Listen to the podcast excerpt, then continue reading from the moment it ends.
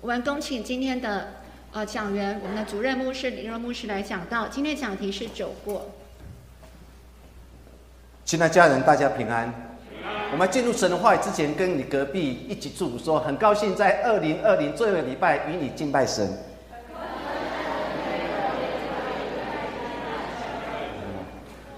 我们一起来做一个祷告。现在父神，谢谢你，一年即将要过去，回顾二零二零，虽然在感叹中经过，但是我们依然要献上感谢，因为我们深信你的灵与我们同在，我们心就不惧怕，也帮助我们再次透过你话语当中，给我们一个新的看见。耶稣，谢谢你，也将我们每个的心思意念也排列在你面前，求神在我们心中做主做王，直到永远。祷告奉耶稣的名，阿门。再过几天，二零二零即将要结束。其实，在今年当中，或许我们里面都有很大的感受，就是一个病毒叫做新冠状病毒，把我们人生一切的计划全部打散了，让我们一切都变得掉。本来以为二零二一要开始了。应该会结束的，因为疫苗已经慢慢在出来了。但是没有想到，一个新的变种的病毒又再次的侵袭人类的生命。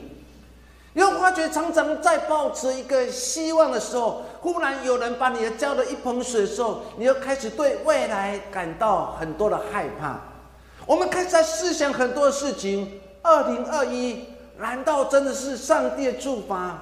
当我要走过二零二零的时候，一路上走过来，神，你到底对这个时代的人到底说什么话？若是神爱世人，甚至将那独生子耶稣基督赏赐到每世上的时候，神，你应该是爱这地上的每一个人。为什么不断的让我们去经历的很多的辛苦跟苦痛？其实信仰当中最大难题，一尤其当我面对苦难。当我们面对一个未知的前程的时候，其实我们内心的世界里面常常有很多的问号。我们不断在问神什么时候结束？神，求你让我有信心，然后一天一天的经过，一年一年的经过，能进入到神丰富的恩典里面。做亲爱家人，二零二零，我们真的走过吗？或许岁月可以走过，但是人的心的害怕可以走过吗？当我面对一个新的一年，我们到底要用什么心态继续往前行，能看见神的祝福？内地一位非常的创始者叫做戴德生牧师，他曾经在他日记当中说了一段话：当他面对当时在宣教中国当中遇到很多困难的时候。但是他唯一能做的事情就是继续仰望神，所以在他日记当中，他说了一句话：说我不能看书，我不能思想，甚至我不能祷告。但是我现在唯一能做的是继续信靠。大家圣牧师在说明他自己内心世界的恐慌、那个不安全感、那个害怕。尤其他不知道，我可以继续在中国做宣教吗？我在中国宣教当中可以继续为子传福音吗？因为他不知道未来的每一天。所以你从这句话当中，你可以感受到他内心的害怕。他说：“我不能看书，甚至我的脑无法思想，甚至我也无法跪下来来祷告。虽然如此，但神，我还是要来信靠。”这段话对现代的你跟我，或许是一个很大提醒。或许因为害怕，我无法跨过去；或许因为害怕，我无法思想；或许因为害怕，我们跟神之间的距离好像远了。但是，唯一能做的事情，就是在这个年代当中，我们还是继续的信靠神，因为我们要走一条未曾走过路。而且这条路是没有尽头的路，没有一个人可以跟你讲说疫情什么时候会控制，没有人可以把握说以后的几年当中是不是真正平安。我们正走在一条我们从来没有走过的路。当我面对二零二一，有尽头吗？没有尽头。但是靠着神的恩典，我们相信神与我们同在，我们的心就不惧怕。台湾有一个非常出名的画家，他也是一个文创的作者，叫做刘威林。如果是你是读国文的，很喜欢看书的，看小说，你一定会读到他的书。他曾经在他书上说过一句话，他说：“走过就是自己的。当你走过的一条路，这条路才是你自己的，因为你走过，你跨。”亲爱家人，有时候想想，在今年所发生的事情，神让我们走过了。因为当我们走过的时候，我们才懂得珍惜；当我们走过的时候，你才能知道说这条路我真的是确实活过来。说亲爱家人，每一条路，若你没有走过，你永远带着害怕跟恐惧的心。但是这条路，若是你勇敢去跨过去，甚至踏在土地上面的时候，你才觉得我活得很踏实。虽然不平安，虽然遇到很多苦难，但是我相信我踏的每一步当中是如此的踏实。这个作家说的这句话，或许对现代我们有很大提醒：只要走过的路，才是你真正的人生。说神让我们走过了二零二零，就是让我们在二零二零当中看见神没有离弃我，看见神依然与我们同在。因为这条路你走过，这条路是你自己的。保罗也说他自己的心路历程，他在写信更更多教会，在更多后书第四章十六节跟十七节当中一起来读。所以我们不上胆，外体虽然毁坏。内心却一天心是一天，我们自在至亲的苦楚，要为我们成就极重无比、永远的荣耀。保罗怎么说？虽然害怕，虽然在传福音的过程，在三次传道过程当中，我的心其实也很害怕，因为我不知道下个难关是什么，我也不知道我的敌人是什么，我面对是一条我从来没有走过的路。但是唯一能做的事情，就是我不会害怕，甚至失去信心。虽然有天我的肉体会毁坏，但是我内心的世界是一天新是一天。现在家人，信仰的美，不是让我们在一个害怕当中经过，而是信仰的美，就是让我们每天的心是一天新是一天。虽然我们的外体会毁坏，虽然我们会受到病毒的攻击，虽然我们身体会生病，但是唯一我们能做的事情，就是我们相信我们内心的世界是一天新是一天。保罗抱着这种思想当中，他在传福音的过程当中，他从来不喊累。虽然三次旅行当中遇到不同的风浪、不同的打击。可是三次旅行当中，他勇敢的继续往前行，因为他知道他是在主里面是一个新造的人。每天起来，他就告诉我自己：我要一天新是一天，让我生命不在毁坏当中而经过，或是我生命不在一个哀叹当中经过，因为我相信神与我同在。亲爱家人。我们今天要看《生命记》第十一章当中，摩西不断的提起一件事情，那就是不要忘记神带领我们所走过的路，就如同摩西对以色列百姓说：“你知道吗？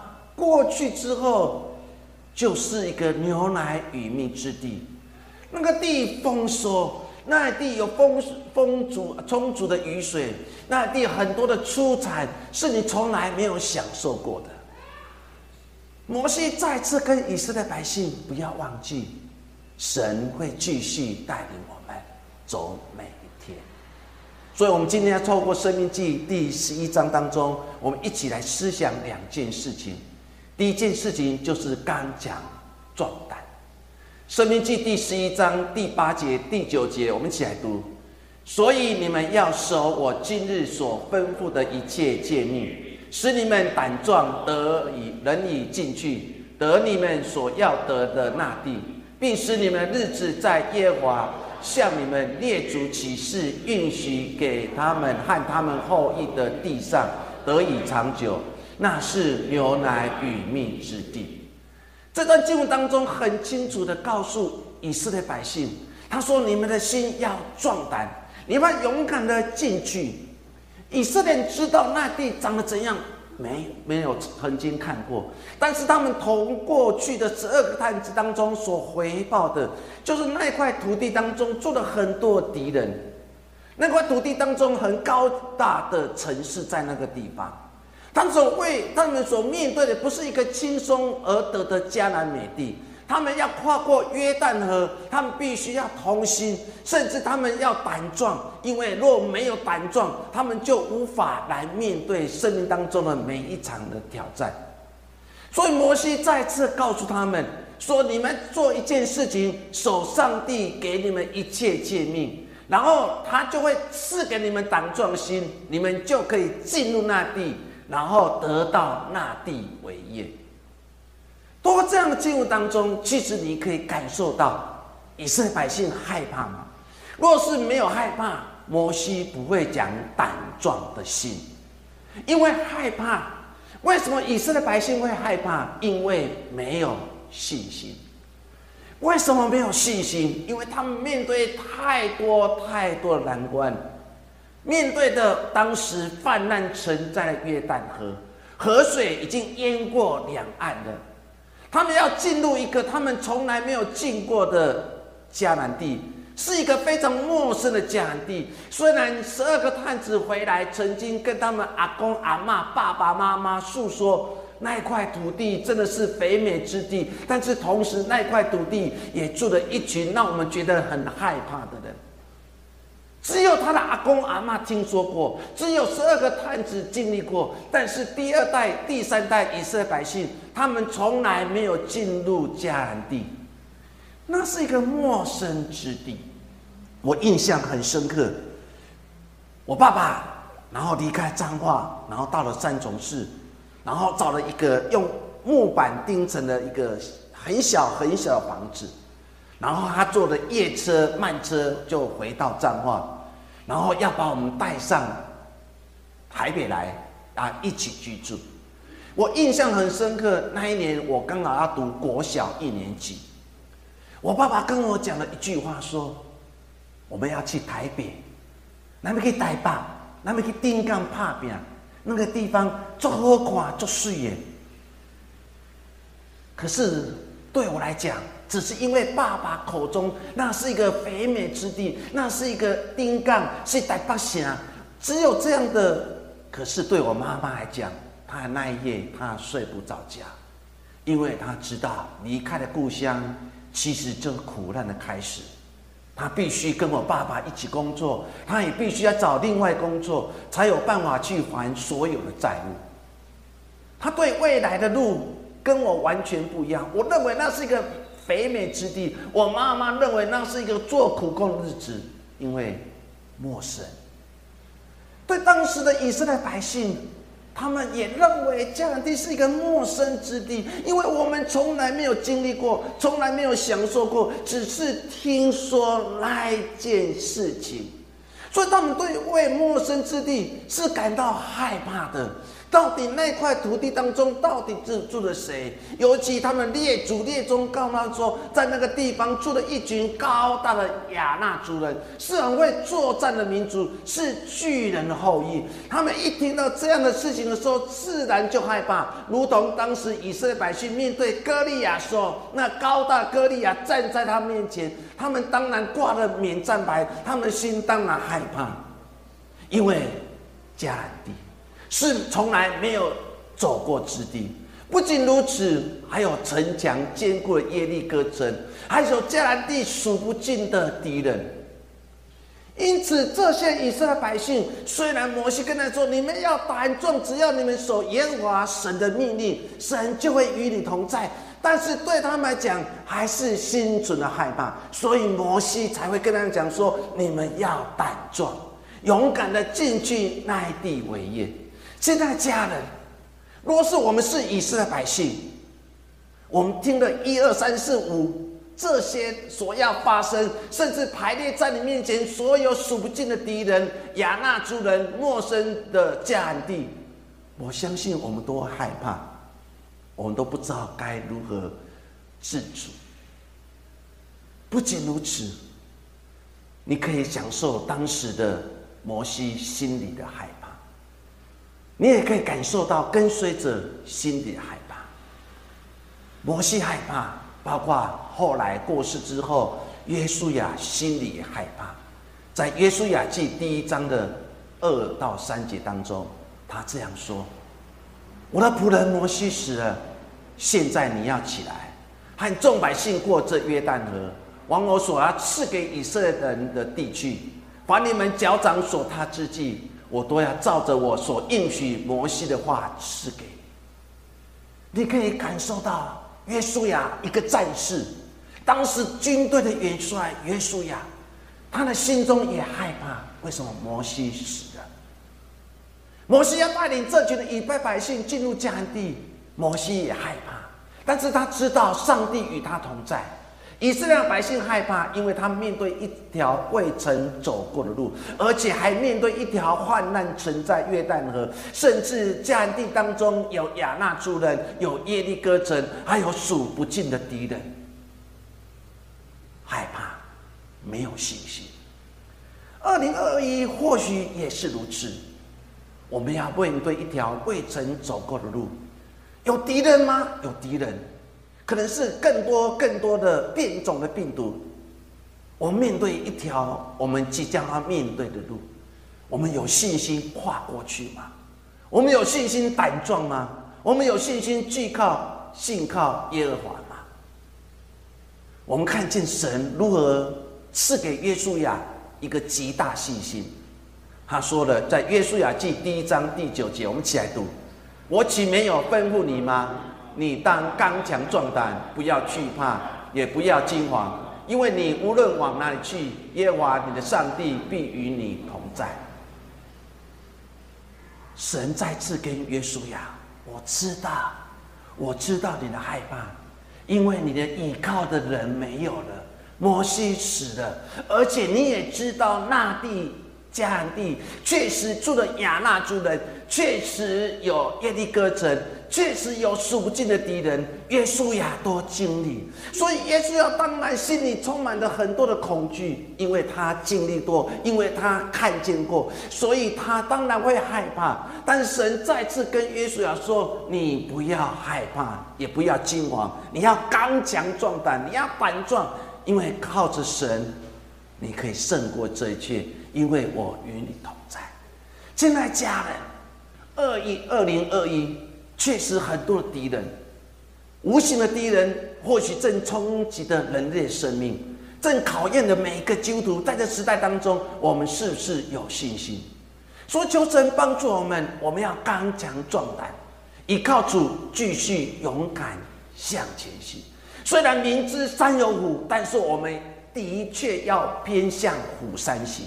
我们知道，二零二零不简单经过，因为在二零二零，尤其在今天，我们台湾社会要面对一个极大的风险。为什么？因为今天听说有一百二十个英国人要从英国飞回到台湾，甚至还有四千人准备要排队。为什么？因为要赶快离开英国。我们面对的一条真的是不知道该如何走的路，但是我们神依然在告诉我：我岂没有吩咐你们？你当刚强壮胆，不要害怕，也不要惊慌。神要用这句话再次来激励我们，我们要继续依靠主，勇敢的向前行。第二件事情就是不要忘记了上帝对你对我的看顾跟眷顾。十一章的十一节到十二节，我们一起来读。你们要过去得为业的那地，乃是有山有谷、雨水滋润之地，是耶和华你的上帝所眷顾的。从岁首到年终，耶和华你的上帝的眼目时常看顾那地。从这段经文当中，你可以看见两两句话。第一句话就是眷顾，第二句话就是看顾。上帝继续看顾那地，说：“你们不要放害怕，你们不要惊慌，你们要进入迦南地这个地方，确实是有雨水充足之地，确实是一个滋润之地。但是不要害怕，因为我的神会亲自保守看顾着你们。说你们就勇敢进入那地为业吧。”亲爱家人。当我们好好思想这段话当中。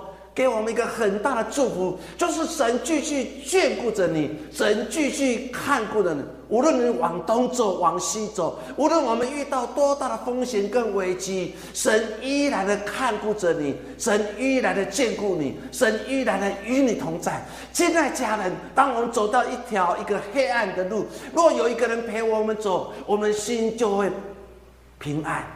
当我们走到一条未曾走过路，有一个熟悉的人陪你走的时候，他就告诉你说：“你就往前行，前面没有任何路障，前面是很平安的，路是宽广的，自然我们心就踏实。有神与我们同在，纵使这条路曲曲难行，但是因为有神与我们同在，他牵着我们手，甚至他在一旁看顾着我们，眷顾着我们的时候，世上有比。”有神眷顾的人更幸福的一件事情吧。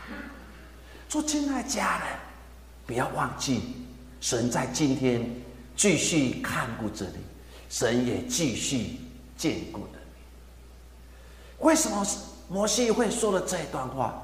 或许对当时的以色列百姓，他们心有很大感受。为什么？因为从今在埃及为奴之地，他们。离开了埃及，进入了旷野流浪。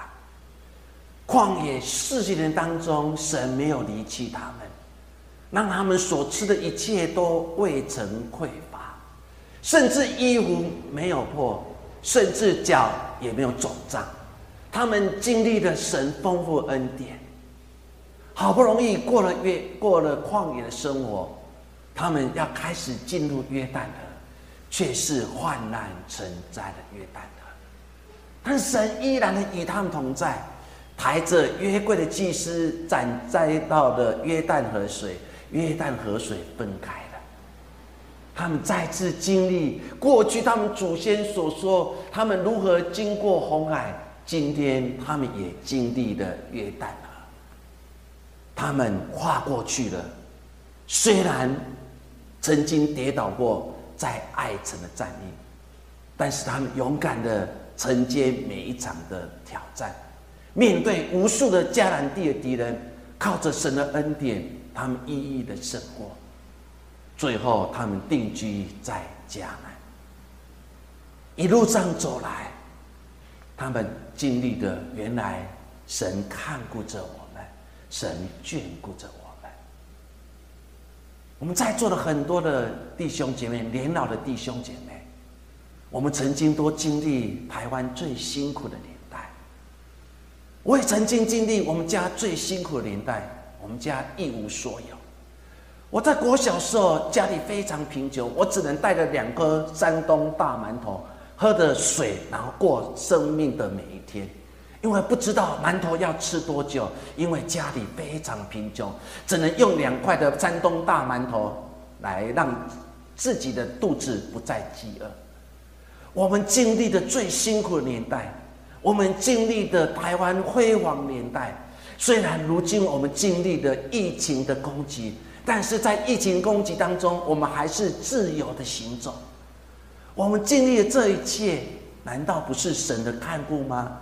难道不是神的眷顾吗？我们在座的很多的原住民的弟兄姐妹，当初你要离开故乡，其实心里很多的坎坷不安，因为你不知道搬在家搬到这个地方南坎，是不是可以找到工作，是不是可以找到可以居住地之地？你可以想象当时你要离开你部落、离开家乡的时候，其实你的心中其实很多的沮丧跟不安。但是，一路走来，你建立了家庭，你的孩子也在慢慢长大，从国小、国中、高中，即将要进入大学了。这一路走来，难道不是神的眷顾跟看顾吗？为什么摩西不断的诉说这些故事？为什么连耶稣亚在他生命终结的时候，他还是要说故事？就是让以色列百姓千万不要忘记了上帝的看顾与眷顾。求神帮助我们，又如同亚伯罕的妻子夏甲，在创世纪十六章十三节当中，夏甲就称那对他说话的那耶和华为看顾人的上帝。因而说，我在这里也看见看顾我嘛。你可以看他下载，在他面对人生最大的危机跟苦楚的时候，他说：“我的上帝就是看顾人的上帝。”亲爱家人，这句话今天也要再次成为你面对一个新的一年，甚至面对一个未知的前程当中，神这句话依然要对你说：“我就是看顾人的上帝。”亲爱弟兄姐，不要忘记，我们的上帝就是看顾人的上帝，好不好？你跟你隔壁这样说：“我们的上帝是看顾人的上帝。”我们的上帝是看顾人，上帝不管你往哪里去，不管你面对多少的危机，不管你信仰面对多少挑战，或许你正在怀疑上帝是不是真的存在。若是真的存在，为什么我们这一代要承担这样的苦难？为什么我不能到日本玩？为什么不能到韩国玩？为什么不能到美国？为什么我要承担这一切？若是神是爱，但是你千万不要忘记，当你在怀疑的时候，神依然的在旁边来看顾着你；当你在喜乐的时候，神。在一旁看顾着你。当你面对很多信仰冲击的时候，神一旁的看顾你。因为下讲说，我的上帝就是一个看顾人的上帝。现在家人不要忘记，我们的上帝就是看顾人的上帝。我非常喜欢一首诗歌，在诗歌的副歌当中，其中有一段话，他说：“主看顾，主看顾，一生都蒙主看顾，有多少难忘事。”遭遇险境化祝福，主看顾，主看顾，有多少人纪念主？主看顾，主看顾，有多少人荣耀主？好不好？一起来念这段诗歌的副歌，我们一起来读：主看顾，主看顾，一生都蒙主看顾，有多少难忘事？遭遇险境化祝福，主看顾，主看顾。有多少人纪念主？主看顾，主看顾。有多少人荣耀主？这个诗歌当中一直在提醒一句话：主看顾，主眷顾。我们一生都在主面前得到主的看顾。人生当中很多难忘的事，很多险境的事，但是因为主的看顾，我们把这一切的险境。化为主，神不断的看顾我们，但是有多少人可以纪念主在他生命当中所成就事？主看顾，主看顾，这时代当中有多少人会荣耀归给主？我很喜欢米勒他其中的一幅画，就是《晚岛》。这幅画当中，他描述一对夫妻在远远的。教堂的钟声响起的时候，他们马上放下手中的工作，做一个祷告。如果你好好去读米勒的《晚岛》这幅画当中的时候，你可以注意看，在地上、在旁边，是在篮子里面，其实有很少很少的马铃薯，那表示那是一个旱灾，那表示一个收成完全都没有。的日子，可是当他们听到了教堂的钟声响起的时候，他们就立刻安静下来祷告。米勒的晚祷，或许给我们这时代的每个基督徒很大的反省。不是在多的时候感谢神，而在饥荒什么都没有的时候，当我们听到钟声响起的时候。我们所做的第一件事情，就是安静祷告，献上感谢。苦难有多少，疫情有多少，没有人会知道。当疫情再次响起，当英国的变种的病毒再次响起的时候，你是躲得远远的，还是你回到神的面前安静祷告，求神给你信心，继续往前行？先知哈巴谷面对一个什么都没有年代当中，他也说了一段话，在哈巴谷书第三章十七节到十八节，我们一起来读：虽然无花果树不发旺，葡萄树不结果，橄榄树也不效力，田地也不出粮食，圈中绝了羊，棚内也没有牛。然而我要因耶和华欢喜，因救我的上帝喜。在没有年代当中，先知哈巴谷说：“我要因耶和华而喜的。”他面对什么？橄榄树没有结果了，葡萄树也没有结果了，田地也无法出大麦、小麦，甚至羊也没有了，牛也没有了。但是先知哈巴谷书说：“我还是因耶和华而喜的。”二零二零要走过了，你到底是感谢还是埋怨？你有办法像哈巴谷先知这样说的？神在一切都没有时候，我依然要感谢你，赐给我一颗刚强壮胆的心。我相信你与我同在，我相信我要走一条未曾走过的路，有你的看顾，我的心就不惧怕。求神帮助我们，二零二零最后一个礼拜是一个感恩日子，是个线上感谢日子。求神祝福，我们来做个祷告。亲爱的父神，谢谢你。我们感谢，是因为我们正处在一个害怕年代。尤其当我们翻开报纸、打开电视，听到了英国的变种的病毒又再次兴起，造成很多的伤亡的时候，主，我们不断在问：神，你在哪里？难道我们的祷告没有达到神的面前吗？为什么我们要承担这样的苦？但是我们知道，当我们胆壮，当我们感受到神的看顾的时候，虽然二零二零是一个让我们一切梦想破坏一年，但是我们相信，面对新的一年，靠着神所赐给我们信心，我们还是要毅然的走过，因为我们知道。只有走过路，才是真。